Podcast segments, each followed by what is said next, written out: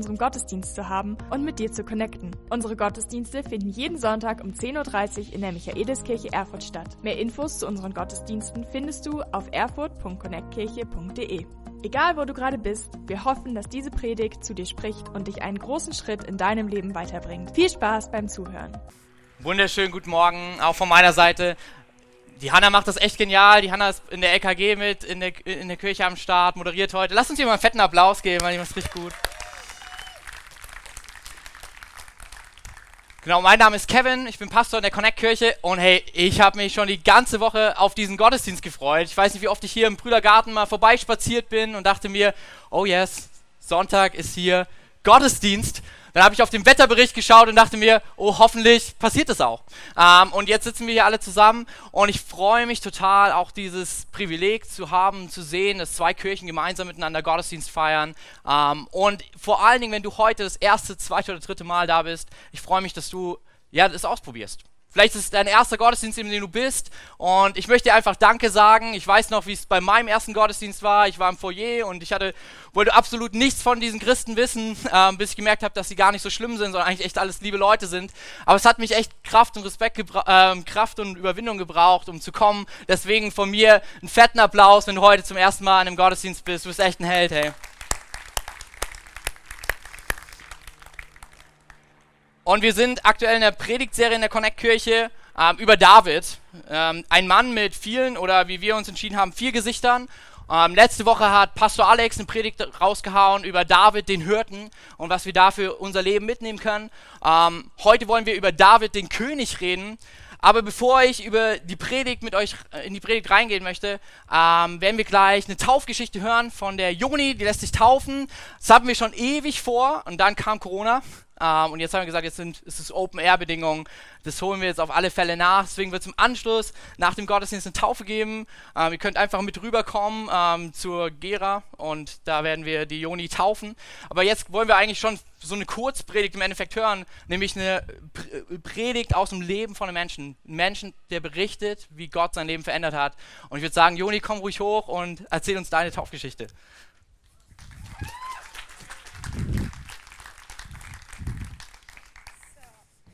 Hey, ähm, mein Name ist Janela Serban, ich bin 18 Jahre alt, ich bin in Rumänien geboren und lebe seit vier Jahren in Deutschland.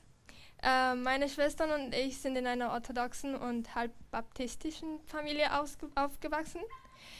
Ähm, als Kinder brachte uns unsere Mutter in die Baptistenkirche und dort begegneten wir Gott durch Jesus Christus.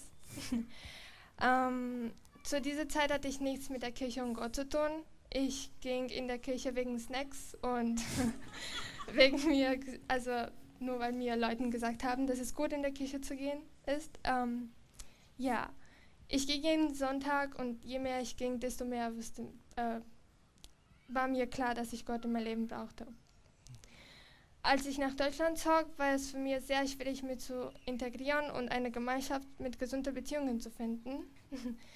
Für eine Weile hatte ich es aufgegeben, nach Gott zu suchen und ich bekam Hass auf ihn, weil er die Dinge nicht so tat, wie ich es erwartet hatte. Und ich war immer enttäuscht, dass er mir zwar die Dinge gab, die ich in mein Leben brauchte und nicht die Dinge, die ich von ihm erwartet hatte. Ich dachte, er kümmert sich nicht mehr um mich, weil ich von vorne angefangen musste und mir selbst nicht vertraute. Ich könnte mir nicht vorstellen, dass mir Gott diesen neuen Anfang zutraut. Ich habe nie an Wunder geglaubt. Es kam mir Alben vor. Gott hat es mir gezeigt, dass es Wunder gibt. Ich habe in einem Jahr auf Deutsch zu sprechen, zu lesen und zu schreiben gelernt. Es ist ein Wunder für mich.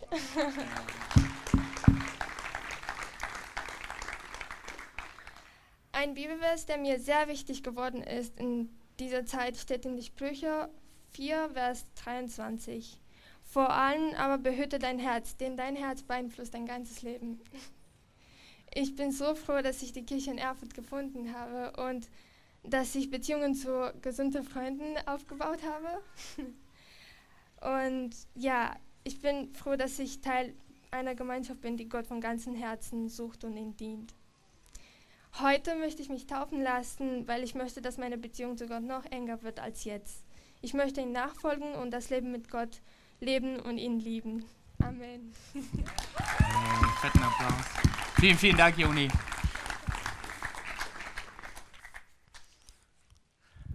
Ich liebe es immer, solche Geschichten zu hören, zu hören, wie Gott Leben verändert, wie Gott in Leben hineinkommt. Absolut abgefahren. Der Taufvers, den sich Joni ausgesucht hat, war auch in meinem Predigtskript. Und als ich die Taufgeschichte gelesen habe, dachte ich mir, ah, ist witzig, wie Gott immer heute alles so zusammentut. Ähm, nämlich heute soll es ein bisschen ums Herz gehen. Ähm, und es geht um einen Mann, den sogar die Bibel ein Mann nach dem Herzen Gottes genannt hat. Ich finde den Begriff ein bisschen schwierig. Ähm, es geht nach, darum, dass es einen Moment gab im ersten Buch Samuel, das ist im ersten Teil der Bibel, wo das Volk nach einem König gerufen hat. Es hat gesagt, es ist okay, wenn Gott mit uns ist und er uns führt, dieses Volk Israel, aber wir wollen auch einen König, weil alle anderen Völker haben auch einen König. Und wir brauchen einen, den wir ansprechen können, mit dem wir unterwegs sein können. Und so hat Gott diesem Volk einen König gegeben. Sein Name war Saul war ein gut aussehender, großer Kerl. Ähm, und er war mit Gott unterwegs und war für das Volk Israel zuständig. Saul werden wir gleich noch ein bisschen mitbekommen. Es kommt der Moment, wo Saul ja von Gott abserviert wird. Zumindest fühlt sich es im ersten Moment so an. Und dieser Mann nach dem Herzen Gottes auftritt. Dieser perfekte Mann namens David. Und Gott sagt, er ist der König weil er ist ein Mann nach meinem Herzen und er wird mein Volk führen. Und irgendwie finde ich das ein bisschen schwierig, weil ich mir denke, was soll ein Mann nach dem Herzen oder eine Frau nach dem Herzen Gottes bitte sein?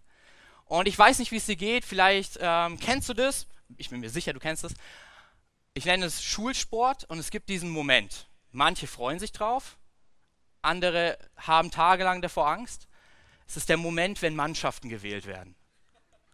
Ich weiß nicht, ob du es kennst. Ich weiß nicht, wer du warst. Vielleicht warst du der, der schon gefühlt mit 14 aussah wie 20, athletisch gebaut, perfekt durchtrainiert und du warst der Erste, der gepickt wurde. Oder du warst eher der, der mit als letztes übrig geblieben ist und die Leute dran vorbeigeguckt haben und so. Ja, ähm, okay, dann sind wir fertig. So, ich weiß nicht, wer du warst in der Schule, aber wir kennen alle dieses Gefühl, gewählt zu werden oder eben nicht. Und bei mir war es so, dass ich ähm, mit fünf eingeschult wurde und dadurch die meisten in meiner Klasse sechs oder sieben waren und viel, viel größer. Und es gab ein Horrorszenario, das war nämlich die Bundesjugendspiele. Und wenn du einfach 1,50 Meter bist und die anderen 1,70 sind, weißt du, dass du im Weitspringen, egal wie viel Kraft du aufbringen wirst, nicht so weit kommst wie deine Klassenkameraden. Und das war so der, der Moment des Schreckens, immer dieser Gefühl, ich bin nicht gut genug. Und ich weiß nicht, wie es dir geht, vielleicht kennst du diesen Moment. Es gibt diesen Moment ständig, dass wir denken, ich bin nicht gut genug. Du gehst irgendwo hin und du siehst jemand anders und du, du denkst dir so, eine Frau nach dem Herzen Gottes perfekt gebaut, ein Mann nach dem Herzen Gottes perfekt gebaut. Und du guckst dich an und denkst dir so, okay, hm, weiß nicht. Und oft ist es leider auch so, dass es sich so anfühlt, wenn wir in die Kirche gehen. Wir, wir kommen in die Kirche und wir trauen uns vielleicht gar nicht rein. Vielleicht bist du heute auch jemand, der eher weiter weg steht und sagt, das ist nicht, wo ich hingehöre. Wenn du auf mein Leben schaust, ich bin nicht gut genug. Ich bin nicht dieser Mann nach dem Herzen, nicht dieser Frau nach dem Herzen Gottes. Da gibt es so viele andere, so viele, die besser sind. Ich bin eher, wenn man den anderen einen Mann nach dem Herzen Gottes bezeichnet, ich bin eher ein Mann im, nach dem Herzen Gottes in Bearbeitung oder so. Und ich weiß nicht, vielleicht bist du auch schon länger in der Kirche unterwegs und selbst da, für alle, die das erste Mal da sind, keine Angst, dieses Gefühl gibt es auch unter Christen. So, du kommst und du bist, gehst in dieses Café und dann sitzt wieder einer aus der Kirche da und seine Bibel, du findest keinen Ort in seiner Bibel, der nicht gehighlightet ist. Oder es, und du denkst dir so, cool, ich weiß noch nicht mal, wo ich meine Bibel das letzte Mal hingelegt habe. Oder du kommst in die Kirche und jemand kommt auf dich zu und sagt, hey, ich bete für dich schon die ganze Woche. Und du denkst dir vielleicht, ich bete noch nicht mal und ich weiß deinen Namen nicht. Oder es gibt diesen Moment, wo du, ja, in die Kirche kommst und du hast es endlich mal geschafft, irgendwie was aus der Bibel zu lesen. Und dann kommt dieser andere Freund aus der Kirche und er sagt dann zu dir, oh hey, weißt du was, diese Woche, als ich das dritte Buch Mose, die Reinigungsrituale gelesen habe, Gott hat so krass zu mir gesprochen und du denkst in dem Moment, Gott hat noch nie durch irgendwelche Rituale und Reinigungsrituale zu mir gesprochen. Ich bin halt eben nicht dieser Mann nach dem Herzen Gottes. ich möchte mit uns heute schauen, was David zu diesem Mann nach dem Herzen Gottes machte. Und wirklich das Ganze nochmal hinter, zu, zu hinterfragen, gibt es einen Standard, den wir brauchen, um einen Platz im Herzen Gottes zu verdienen? Und vielleicht sitzt du hier und du bist ein langer Kirchengänger, Hammer. Aber innerlich haben wir doch immer wieder mal diese Gefühle, bin ich gut genug? Und hey, ich muss dir sagen, ich bin dort mit im Boot. Allein gestern wieder. Ich war bei einer goldenen Hochzeit. Absoluter Hammer. Liebe Grüße von Kurt und Elisabeth. Sie werden die Predigt wahrscheinlich später nachschauen, weil es mit den Corona-Bedingungen einfach zu heikel ist, gerade da zu sein. Ich durfte die Predigt dort halten an ihrer goldenen Hochzeit. Du kannst also ausrechnen, wie lange die zusammen waren. So ein bisschen mehr als nur ein paar Jahre. Das sind Jahrzehnte. Und dann sitzt da Kurt vor dir und ein Mann, der Romantik erfunden hat. Wirklich. Also was er alles aufgetischt hat für seine Elisabeth und sie anschaut und ähm, ja, sie sich lieben auf eine Art und Weise, wo ich mir dachte, oh man, hoffentlich komme ich jemals dahin. Ich bin eher so der Ehemann in Bearbeitung, wenn ich mir das anschaue. Ich weiß nicht, wir haben ständig diese Momente, wo wir anfangen, uns zu vergleichen. Und ich möchte mit uns in diesen Text reinspringen, wo genau das passiert, wo auf einmal scheinbar dieser Saul von der Bühne fällt und David auf diese Bühne emporgehoben wird. Und ich will wirklich schauen mit euch, ist es nur weil er besser ist, gibt es etwas, was wir verdienen können. Und wenn du mitlesen willst, entweder über die Screens oder deine Bibel oder das Internet oder die Version Bible App. Ähm, wir gehen in den ersten Teil der Bibel, in 1 Samuel 13, ab Vers 8 bis 14. Und da steht folgendes. Er wartete dort sieben Tage auf Samuel. Die, die Rede ist von Saul, er führt gerade einen Krieg. Im Alten Testament führen sie ständig Krieg, frag nicht mich. Ich finde es auch manchmal verwirrend. Aber er ist jetzt dort und es war ausgemacht, er wartete dort sieben Tage auf Samuel, wie dieser ihn zuvor angewiesen hatte. Aber Samuel kam nicht nach Gilgal. Als Saul merkte, dass seine Krieger anfingen, ihm davonzulaufen, verlangte er, bringt mir das Brandopfer und die Friedensopfer. Und er, Saul, selbst, äh, er brachte selbst das Brandopfer dar. Kaum hatte er die Opferhandlung vollzogen, traf Samuel ein. Saul ging ihm entgegen und begrüßte ihn. Aber Samuel sagte, was hast du getan? Saul antwortete, ich musste mit ansehen, wie mir die Männer davonliefen, und du bist nicht zum vereinbarten Zeitpunkt erschienen. Während die Philister schon in Mischmas bereitstanden. Lustiger Name.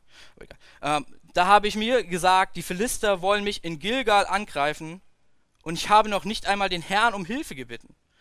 So sah ich mich gezwungen, das Brandopfer selbst darzubringen. Wie dumm von dir, rief Samuel zu Saul. Du hast das Gebot des Herrn deines Gottes, das er dir gegeben hat, nicht befolgt. Hättest du das getan, hätte der Herr dein Königtum über Israel für immer bestehen lassen. So aber wird er deine Herrschaft nicht von Dauer sein, denn der Herr hat sich einen Mann nach seinem Herzen ausgesucht, ein Mann nach dem Herzen Gottes. Er hat ihn bereits zum Anführer seines Volkes bestimmt, weil du dem Herrn nicht gehorcht hast. Okay, was passiert in dem Text? Nochmal so ein bisschen Hintergrundgeschichte. Samuel ist der Prophet Gottes in diesem Volk und damals war der Prophet ähm, der, der die Verbindung zu dem Volk und Gott herstellte.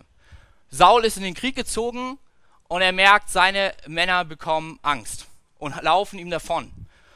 Und anstatt auf Gott sozusagen zu warten, dass er mit ihnen den Kampf führt, sagt Saul, ich nehme den Platz von Gott ein, äh, bereite das Opfer da, mach alles ready, dass wir diesen Kampf gewinnen. In dem Moment kommt der Prophet und sagt ihm, ey, das ist ziemlich dumm von dir gewesen, weil du dich selbst zu Gott eigentlich in, in, in dem Moment machst und ihm nicht vertraust. Deswegen hat sich Gott jemand anders genommen, ein Mann nach dem Herzen Gottes. Und ich finde es so spannend, weil ich mir denke, echt, ein Fehler und aus die Maus? Ist es das, wie Gott mit uns umgeht? Ich finde es so interessant, weil selbst wenn du dann im zweiten Teil der Bibel guckst, dieser David, er kommt immer gut weg. Er ist dieser Mann nach dem Herzen Gottes. Und du fragst dich, wie kann das sein? wenn du auf sein Leben schaust. Und deshalb will ich mit uns ein paar Punkte angehen und gucken, sind das Gründe, warum Gott sich identifiziert als ein Mann, eine Frau nach seinem Herzen. Das erste ist Herkunft. Und wenn ich mir Saul und David so gegenüberstelle, merke ich, das hat keinen wirklich wichtigen Hintergrund für Gott. Da ist dieser Saul, der selber sagt, ich komme aus dem kleinsten der Stämme aus Israel und hey, ich habe so Angst, dass ich mich verstecke bei meiner Königswahl. Und da ist dann David und ja, er wird sogar vergessen, als man nach dem König suchte. Sein eigener Vater hat vergessen, dass er noch auf der Weide rumhängt, weil er sich nicht vorstellen konnte, dass dieser kleine Schafshirte vielleicht von Gott zum König genannt wird. Und ich merke, das kann es nicht sein. Es kann nicht sein, der, wo du geboren bist, in welcher Familie du groß geworden bist. Das ist nicht der Grund, warum du bei Gott einen Platz in seinem Herzen bekommst. Das zweite könnte vielleicht Aussehen sein, weil beide gut aussahen. Der eine war groß, der andere braun gebrannt. Aber ich merke, da gibt es auch andere in der Bibel und wie von dem geliebten Paulus berichtet, der nicht so gut aussah. Also das kann es auch irgendwie nicht sein. Und ich merke, was ist es, was es entscheidet? Und dann sind wir Menschen ganz schnell und ich bin ganz schnell und sage, dann sind es halt die Taten. Das, was sie tun für Gott, entscheidet, ob sie ein Mann oder eine Frau nach dem Herzen Gottes sind. Und ich finde, wenn ich mir die beiden Leben anschaue, kommen die beiden da nicht so gut weg. Die tun Außergewöhnliches, Gutes und Sachen, die absolut daneben sind. So, selbst dieser Mann nach dem Herzen Gottes, David, er schläft mit einer Frau, die nicht seine ist, und um das zu vertuschen, ja, bringt er eigentlich im Endeffekt den Mann um, indem er ihn im Krieg opfert. Und du merkst irgendwie, das kann nicht sein. Dann hast du diesen Saul, der, ja, anstatt auf Gott zu warten, selbst Gott spielt und du merkst, also an den Taten kann es nicht liegen, die haben beide irgendwie ein paar Sachen im Leben, die außergewöhnlich gut liefen, aber da gab es auch Sachen, die sie ganz schön vermurkst haben. Aber trotzdem bleibt dieser David ein Mann nach dem Herzen Gottes. Ich glaube, es sind zwei Dinge, die mir aufgefallen sind, die den Unterschied machen. Das erste ist, für wen tun wir etwas? Warum tun wir etwas? so spannend bei Saul. Eigentlich bekommt er nochmal eine zweite Chance. Ist es so, dass Saul um Vergebung bittet und du denkst dir so, okay, gut, jetzt müsste die Sache wieder geritzt sein. Gott ist doch ein barmherziger Gott. Aber es ist so spannend, wie er um Vergebung bittet. Ähm, in 1 Samuel 15, 30 bis 31, ähm, da lesen wir, da bat Saul ihn noch einmal, also Samuel. Ich weiß, dass ich einen Fehler gemacht habe, gesündigt habe aber bitte ehre mich, erweise mir vor den Ältesten meines Volkes und vor ganz Israel die nötige Achtung. Komm mit mir, damit ich den Herrn, dein Gott, anbete. Wenn wir uns den Text genau anschauen, passiert Folgendes. Das ist so spannend. Gott hat Saul sein Volk gegeben, um auf es aufzupassen. Aber es war nie Saul sein Volk. Es gehörte immer noch zu Gott. Die Menschen gehörten zu Gott. Saul sagt, okay, okay, ich habe was falsch gemacht. Gut, Samuel, wir machen folgendes. Wir gehen in den Tempel, ähm, damit ich mein Gesicht nicht verliere vor meinen Leuten. Dabei waren es noch nie Sauls Leute, sondern Gottes Leute. Und danach passiert was Krasses. Er sagt, und dann beten wir zu deinem Gott. Was passiert ist, ist bei Saul, dass die guten Dinge, die er hatte, sein neuer Gott geworden sind. Das Volk Gottes wurde sein Volk, sein Gott wurde der Gott der anderen. Und wir merken auf einmal, da ist etwas, wo eine Schieflage hineinkommt. Und ganz ehrlich, ich sitze oft genau in diesem selben Boot und wahrscheinlich geht es dir genauso. Du kannst für Volk, weil das ein bisschen utopisch ist, dass jeder von uns hier sein eigenes Volk hat, du kannst andere Sachen einsetzen. Du kannst meine Beziehung einsetzen. Ich weiß nicht, wie oft ich höre, wenn ich nicht endlich einen Partner bekomme, dann werde ich verrückt. Und auf einmal wird dein Partner, der dir noch gar nicht gehört, das ist übrigens, by the way, Gott hat diesen Menschen geschaffen, er gehört zu Gott, aber er ist schon auf einmal unser Partner und es ist nicht mehr unser Gott. Dasselbe geht auch mit Erfolg, mit Job, mit Finanzen und auf einmal rücken Dinge an einen anderen Punkt und sie werden wichtiger als Gott. Das andere ist das Ansehen der Menschen.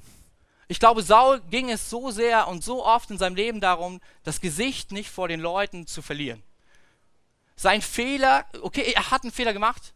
Gott darf das wissen, sein Volk bitte nicht. Und ich merke, da passiert etwas und ich will mit uns schauen, wie tut David dasselbe.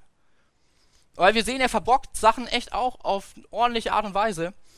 Aber bei David ist es so ein bisschen anders. David tut die Dinge für Gott. Seine erste Aktion, die er tut, er sagt, ich kämpfe diesen Kampf für den Herrn. Dann sehen wir, und das ist sehr spannend, und das ist das zweite Ding, der Unterschied, wie er in seinen Fehlern handelt, wie er mit Fehlern umgeht. Und ich glaube, das ist etwas, was wir als Männer und Frauen nach Gottes Herzen lernen können. Wie gehen wir mit Fehlern um? Es ist höchstwahrscheinlich, dass du und ich Dinge falsch machen. Dass wir uns, andere und Gott verletzen. Es ist eigentlich fast unmöglich, das nicht zu tun. Selbst dieser Mann nach dem Herzen Gottes hat es getan. Aber es ist so spannend, anstatt zu Samuel zu rennen und zu sagen, bitte bewahr mein Gesicht vor den Leuten, erlebt David genau dasselbe. Er macht diesen Ehebruch, er killt den Mann, um ihn zu vertuschen. Und Nathan, nicht Samuel, ein anderer Prophet, kommt zu ihm und sagt, das trennt dich von Gott. Das wird alles kaputt machen. Und anstatt zu ihm zu sagen, hey, bitte lass mein Ansehen vor den Leuten nicht irgendwie gefährden, tut er was anderes. Er schreibt einen Break-up-Song.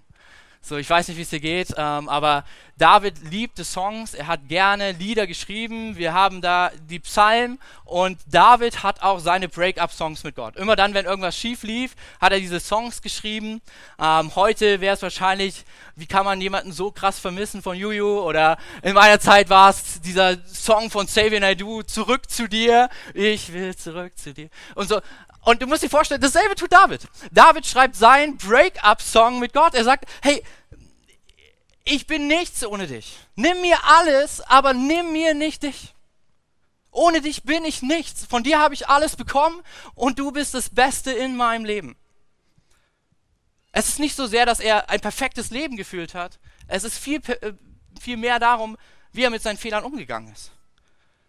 Und er wirklich, dieser Song, der würde Kurt bei der goldenen Hochzeit echt auf jeden Fall Parole bieten. So dieser Song, den David da schreibt, diesen Break-up-Song im Psalm 51, da merkst du, hier legt David alles auf die, äh, alles nochmal rein, so alles oder nichts. Ich will nicht ohne dich. So wirklich, er, er gibt alles. Ich möchte dir nur so einen kleinen Ausschnitt geben, wo du einen riesen Unterschied merkst. Im Psalm 51, Vers 18 und 19 singt, also musst dir vorstellen, dieser gut aussehend gebräunte Typ, wahrscheinlich mit einer Gitarre in der Hand, singt diesen Song zu Gott, so ein bisschen wie Saving Nadu, der da steht und singt, ich will zurück zu dir. So singt dieser David, mit Schlachtopfern bist du nicht zufrieden, sonst hätte ich sie dir gebracht. Auch Brandopfer würdest du nicht annehmen. Das Opfer, was dir gefällt, Gott, ist ein zerbrochener Geist, ein zerknirschtes, und hier, das gefällt mir besonders gut, ein reumütiges Herz wirst du Gott nie ablehnen. Hey, ich glaube, was wir von David lernen können, ist, wie wir mit Fehlern umgehen. Wahrscheinlich wird, wirst du diese Woche Fehler tun. Du wirst irgendjemanden enttäuschen, dich enttäuschen, vielleicht auch Gott enttäuschen. Und ich darf dir was verraten. Es geht nicht darum, dass es passiert. Es geht darum, wie du darauf reagierst. Es geht vielmehr um dein Herz. Und ich finde es so spannend mit diesem ein Mann nach dem Herzen Gottes. Du könntest es auch im Hebräisch anders übersetzen. Und checkt es aus. Man könnte es auch einfach übersetzen. Gott hatte einen Platz in seinem Herzen für David. Gott hatte einen Platz in seinem Herzen für David. Als Gott sagt, er ruft einen Mann nach seinem Herzen, da war noch nie von David die Rede. Es geht gar nicht so sehr um Davids Herz, es geht um Gottes Herz. Es geht darum, dass Gott einen großen Platz hat und hat, den hatte er für Saul und den hatte er auch für David, weil er sie liebt. Hey, und ich darf dir was verraten, auch da, wo du heute bist, Gott ruft dir zu, Du bist ein Mann nach meinem Herzen, weil ich einen Platz in meinem Herzen für dich habe. Du bist eine Frau nach meinem Herzen, weil ich einen Platz in meinem Herzen für dich bereit habe. Hey, ich habe dich nicht nur geschaffen, ich liebe dich, ich möchte eine Freundschaft mit dir. Das ist es, was es bedeutet, ein Mann oder eine Frau nach dem Herzen zu sein. Also falls du heute reingekommen bist in diese Kirche und ohne Wände, ist es schon leichter zu flüchten, aber das brauchst du nicht, weil du bist genau richtig hier. Du bist hier von Gott gewollt und er sagt, ah, da ist schon wieder der, den ich besonders lieb habe. Ich fand es so spannend, als ich das gesehen habe, dass man es auch so übersetzen kann, weil ich spazieren im Luisenpark und sah einen Papa mit zwei Kids. Und das erste Kind, ich saß so auf der anderen Bank. Ja, ich beobachte manchmal Menschen. Ich bin nicht perfekt, aber vergeben. Okay. Ähm, und der Sohn kommt zu seinem Papa und er fragt, wie doll hast du mich lieb? Und der Papa sagt, ganz besonders, ich, ich liebe dich, das ist nicht zu beschreiben. Blöd ist nur, dann kam der zweite Sohn und fragt, wie lieb hast du mich? Und das Witzige ist, was der Papa sagte in dem Moment, ich habe für euch beide einen Platz in meinem Herzen. Ich glaube, es ist dasselbe, was Gott heute Morgen für dich und für mich spricht. Ich habe einen Platz in meinem Herzen für dich. Was wäre, wenn das Kirche bedeutet? Ein Ort, wo Gott auf die Menschen wartet und es nicht so sehr darum geht, was sie getan haben, sondern dass Gott einen Platz geschaffen hat. Was der Unterschied zwischen David und Saul war, ist, dass David Platz in seinem Herzen für Gott gemacht hat. Und ich glaube, das ist dasselbe, worum es geht. Es geht nicht unbedingt darum, dass du alles perfekt machst. Gott hat diesen Platz in seinem Herzen für dich schon längst vorbereitet. Es geht darum, dass wir sagen, und ich räume dir auch meinen Platz ein. Da, wo diese eine Beziehung eigentlich hin soll, will ich erst zurück zu dir. Da, wo dieser eine Job mir alles geben soll, weiß ich, dass ich in dir alles habe. Da, wo eigentlich das Ansehen meiner Mitstudenten, Schüler oder Arbeitskollegen ist, da will ich wissen, wie du mich siehst. Und ich glaube, das ist es, worum es heute auch geht. Das ist die Entscheidung, die heute Joni trifft. Alles andere bewahre dein Herz, denn aus ihm entspringt das Leben. Weil die Frage ist, ist in diesem Herz ein Platz für Gott? Es ist nicht so sehr, dass du irgendwie noch ein paar Listen, Checklisten abhaken musst, damit der Platz für bei Gott für dich eingeräumt wird. Der ist schon längst eingeräumt. Es geht vielmehr darum, schaffen wir Platz auch in unserem Herzen. Hey, und ich persönlich glaube, in diesem Beispiel von Saul und David, wir hören in der Kirche oft einfach diese ein, eine einfache Aussage, wo es immer heißt, sei wie David. Und man könnte gefühlt sagen, sei wie David, ciao.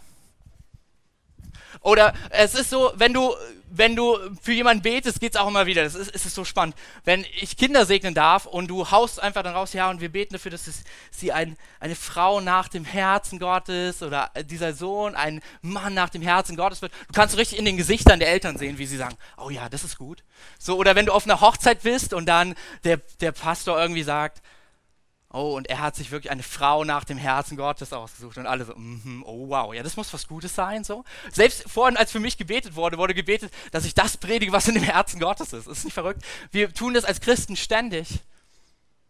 Aber was wäre, wenn es einfach nur bedeutet, Gott hat seinen Platz vorbereitet und wir bereiten in unserem Herzen unseren vor? Hey, yes, come on, einem gefällt es, ist richtig gut. Ähm, naja, hey, aber für mich ist die Frage, wie kriegen wir das hin? Ich weiß nicht, wie es dir geht. Ich will oft eher der Sau sein. Ich will oft eher nach dem handeln, was mir gefällt. Und ich frage mich manchmal, ob dieser, diese Aussage, sei einfach wie David, einfach Quatsch ist. Weil wir nicht einfach aus uns heraus sein können wie David. Ich glaube, David ist eine Vorlage für einen anderen König, der kommt und der die Schuld von uns nimmt, der all das nimmt, was uns von Gott trennt, der uns überhaupt die Möglichkeit gibt, eine Entscheidung zu treffen, ob wir einen Weg und ein Leben wählen wollen wie Saul oder wie David. Ich glaube, Jesus ist unser David geworden.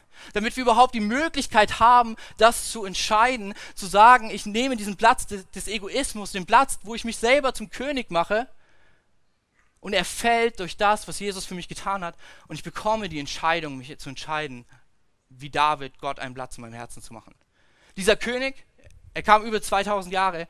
Sein Name war Jesus und es ist, dass Gott Mensch wird, das Leben lebt, was du und ich leben, mit all den Herausforderungen und dass er am Ende schuldfrei dieses Leben lebt und den, äh, den Tod, ja wirklich den Preis deiner und meiner Schuld stirbt und den Tod überwindet damit wir überhaupt eine Chance haben, aus dieser Situation von Saul rauszukommen und ein Mann, eine Frau nach dem Herzen Gottes zu sein.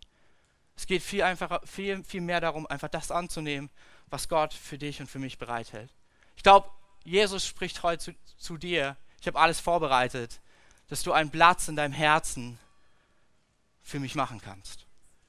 Und hey, ich möchte uns einfach ermutigen, da wo du bist, vielleicht bist du heute das allererste Mal in der Kirche und vielleicht ist das auch neu, vielleicht hast du immer wieder gedacht, hey, Christen verurteilen mich, weil mein Lebensstil nicht so perfekt ist. Ich möchte dir sagen, du bist mehr als willkommen, du bist geliebt und weißt du was, du bist Gott so wichtig, dass er einen Platz eingeräumt hat. Du bist so, Gott so wichtig, dass Jesus kam und für deine Schuld starb, dass du heute dich entscheiden kannst, einen Platz in deinem Herzen für Gott zu machen. Und ich möchte es anbieten, es ist ein einfaches Gebet, was man beten kann, wo du im Endeffekt kein Break-up-Song, sondern Love-Song, Liebessong schreibst und sagst, Gott, ich möchte diese Beziehung mit dir. Und dafür ermutige ich uns einfach, lass uns alle unsere Augen schließen. Da, wo du bist. Keiner schaut nach rechts oder links. Und ich werde von drei runterzählen. Und wenn du diese Freundschaft mit Jesus, noch, mit Gott noch nicht hast, hey, er hat einen Platz für dich frei in seinem Herzen kannst du heute darauf reagieren und sagen, ich möchte auch dir einen Platz in meinem Herzen geben. Ich werde einfach von drei runterzählen. Wenn du es bist, kannst du einfach deine Hand heben, damit ich weiß, mit wem wir beten dürfen. Drei. Gott liebt dich. Zwei. Jesus ist dir jetzt gerade näher, als du denkst. Eins. Heb deine Hand, wenn du Gott zeigen möchtest, ich mache einen Platz in meinem Herzen.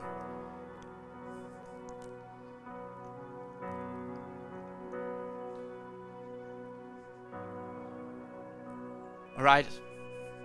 Ihr könnt die Augen wieder öffnen. Die Band wird gleich nach vorne kommen. Und für den Rest von uns, vielleicht geht es dir ein bisschen wie Saul. Du hast dieses Leben mit Gott angefangen, aber es gibt Sachen in deinem Leben, die willst du, dass sie keiner sieht. Du willst dein Gesicht nicht vor anderen verlieren. Und du schleppst sie eher wie so ein Pokerface die ganze Zeit mit dir rum und ich glaube, Gott möchte heute dieses Pokerface nehmen, damit du wieder neue Freiheit spüren kannst. Gott möchte alles nehmen, damit dieser Platz in deinem Herzen wieder voll ist für Gott. Und wenn du das bist, ich werde gleich einfach beten, aber ich möchte dich einfach ermutigen, lass uns alle gemeinsam aufstehen. Und die Band wird gleich nochmal die Bridge singen. Und nimm einfach genau diese Zeit für dich und reflektiere. Gibt es da vielleicht Dinge, wie bei Saul, wo du Fehler begangen hast, Dinge gegen, wo du dich verletzt hast, andere, vielleicht Gott? Und eher eine Maske drüber ziehst, damit sie keiner sieht. Ich glaube, heute ist der Moment, wo du das nicht mehr brauchst. Heute ist der Moment, wo Jesus sagt, du darfst sie ablegen, du darfst ganz ehrlich vor mich kommen und Vergebung bitten und Freiheit spüren und Freiheit fühlen. Neu fühlen, dass ich dir nochmal zurufe, ich habe einen Platz in meinem Herzen für dich. Ich will eine Freundschaft mit dir. Herr Jesus, ich bete für jeden Einzelnen, den das heute Morgen betrifft. Und ich bete, dass wenn wir in diesem Song gemeinsam nochmal reinsteigen, dass du einfach wirklich uns ermutigst, all das, was uns vielleicht trennt von dir, alles, wo wir Masken angezogen haben, dir neu hinzugeben, dass nichts mehr zwischen uns und dir steht, nichts mehr zwischen uns und anderen steht, dass du uns neuen Mut schenkst, Dinge vielleicht auch ans Licht zu bringen, auf Menschen, die, wo Unvergebenheit ist, zuzugehen und uns zu versöhnen, da wo ja Dinge sind, die uns wirklich ja eher runterziehen und wir einfach nur gucken, erkennt mich irgendjemand, weiß jemand, was ich getan habe. Ich bete dafür, dass diese Gefühle heute wegbrechen, weil wir sie zu dir bringen, Jesus, und sie dort bleiben und wieder enge Freundschaften und saubere Herzen möglich werden, aus dem Leben hervorkommt. Ich danke dir für Jesus. Amen. Wenn du mehr über Jesus erfahren willst oder deine Geschichte mit uns teilen möchtest, dann schreib uns gern auf Facebook, Instagram oder eine E-Mail an info at connectkirche.de. Du bist begeistert von der Connect Kirche und möchtest unsere Arbeit unterstützen? Dann findest du auf unserer Homepage weitere Details dazu, wie du dies tun kannst. Falls du nicht aus Erfurt und Umgebung kommst, aber dennoch aktiv verfolgst, was wir als Kirche tun, möchten wir dir zuallererst Danke sagen, dass du auf diese Art Teil von dem bist, was hier in Erfurt geschieht. Gleichzeitig wollen wir aber sicherstellen, dass du vor Ort eine Kirchenfamilie Familie hast. Wir sind der festen Überzeugung, dass es keinen Ersatz dafür gibt, eine Kirche vor Ort zu haben, in der du connected bist und Beziehungen pflegen kannst, die dich im Glauben voranbringen. Falls du keine Kirche vor Ort haben solltest, ermutigen wir dich dazu, dir eine zu suchen. Wenn du dabei Hilfe brauchst, melde dich gern unter info at connectkirche.de. Danke fürs Zuhören und bis bald.